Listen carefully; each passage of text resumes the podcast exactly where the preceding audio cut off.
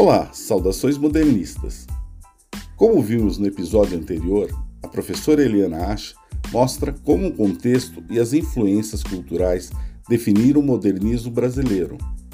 Neste episódio, contamos com a professora Roseli Coelho, doutora em filosofia política e docente de ciência política da Sociologia e Política, Escola de Humanidades.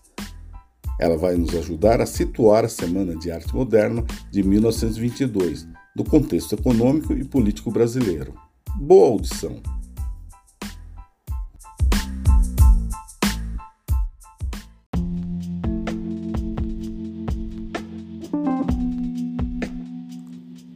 Um dos aspectos mais interessantes da Semana Modernista de 1922 é o contexto, o contexto social, o contexto econômico daquele momento que produziu aqueles memoráveis eventos daquela semana de 1922. Os detratores da semana, os críticos da semana, usam até a palavra vilarejo para se referir a São Paulo.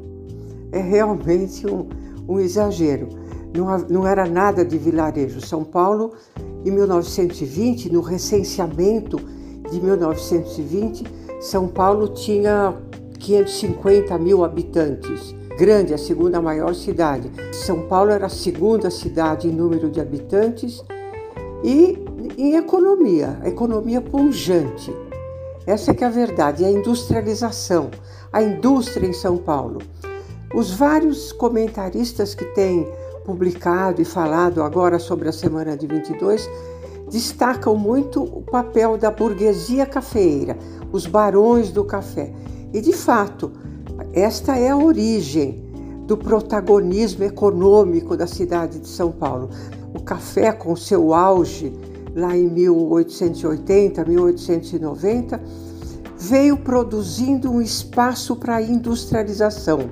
Na verdade, o café permitiu e exigiu a criação de indústrias brasileiras, aqui nacionais, no país todo, no Rio Grande do Sul, em outros lugares mas em São Paulo especificamente, isso atingiu um, um grau, um patamar elevado. Então, quando se fala da semana de 22, não é só a burguesia cafeeira, os barões do café. É importante lembrar da indústria, os industriais de São Paulo, muitos dos quais, talvez todos, tenham trazido o dinheiro, o capital para aplicar na indústria tenham tra trazido do café, da economia do café, mas não permaneceram como é, ricaços barões do café. Aplicaram na indústria. Esses novos milionários da indústria, alguns deles é, mecenas, né? alguns financiaram os eventos de, mil, de 1922, fizeram a indústria de São Paulo crescer enormemente em 1920, São Paulo era responsável por 31% da indústria nacional, seja em número de operários, em, em volume da produção, em faturamento. Era uma coisa realmente impressionante. Isso tudo cresceu repentinamente. Quando se compara os números de 1910, quando houve também o um recenseamento, e 1920, a gente nota que houve um crescimento impressionante, sei lá, multiplicado por 10 em uma década ou algo assim.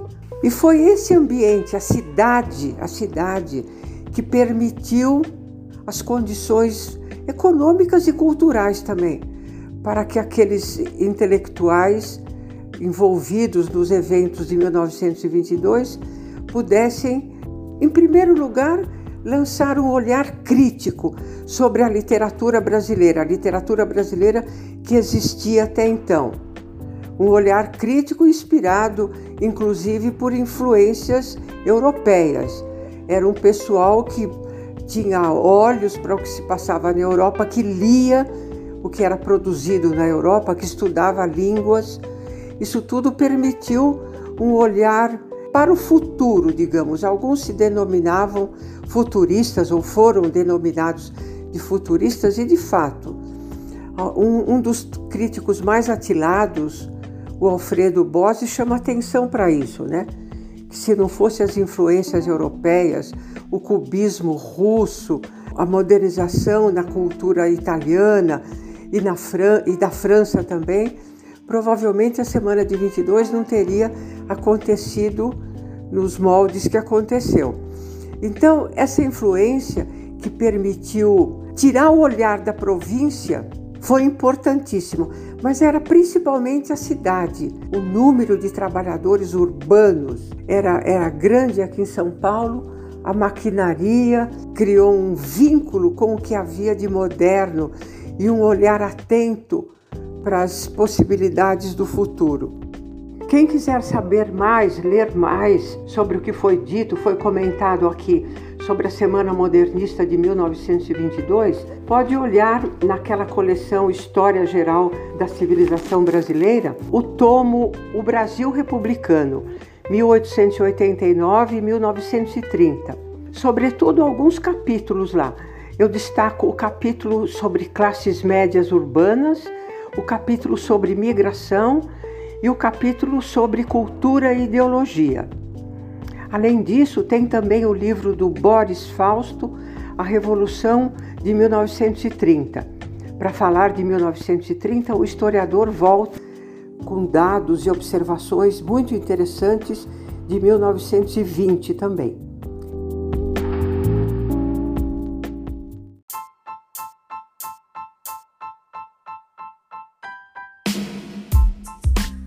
A explicação da professora Roseli Coelho ajuda a compreender que eventos como a Semana de Arte Moderna de 1922 são marcados e precedidos por um longo e complexo processo que envolve a conjuntura política e econômica nas quais os fatos históricos estão inseridos.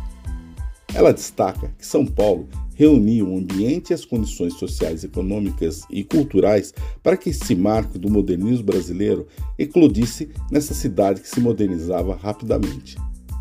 Obrigado por nos acompanhar e saudações modernistas.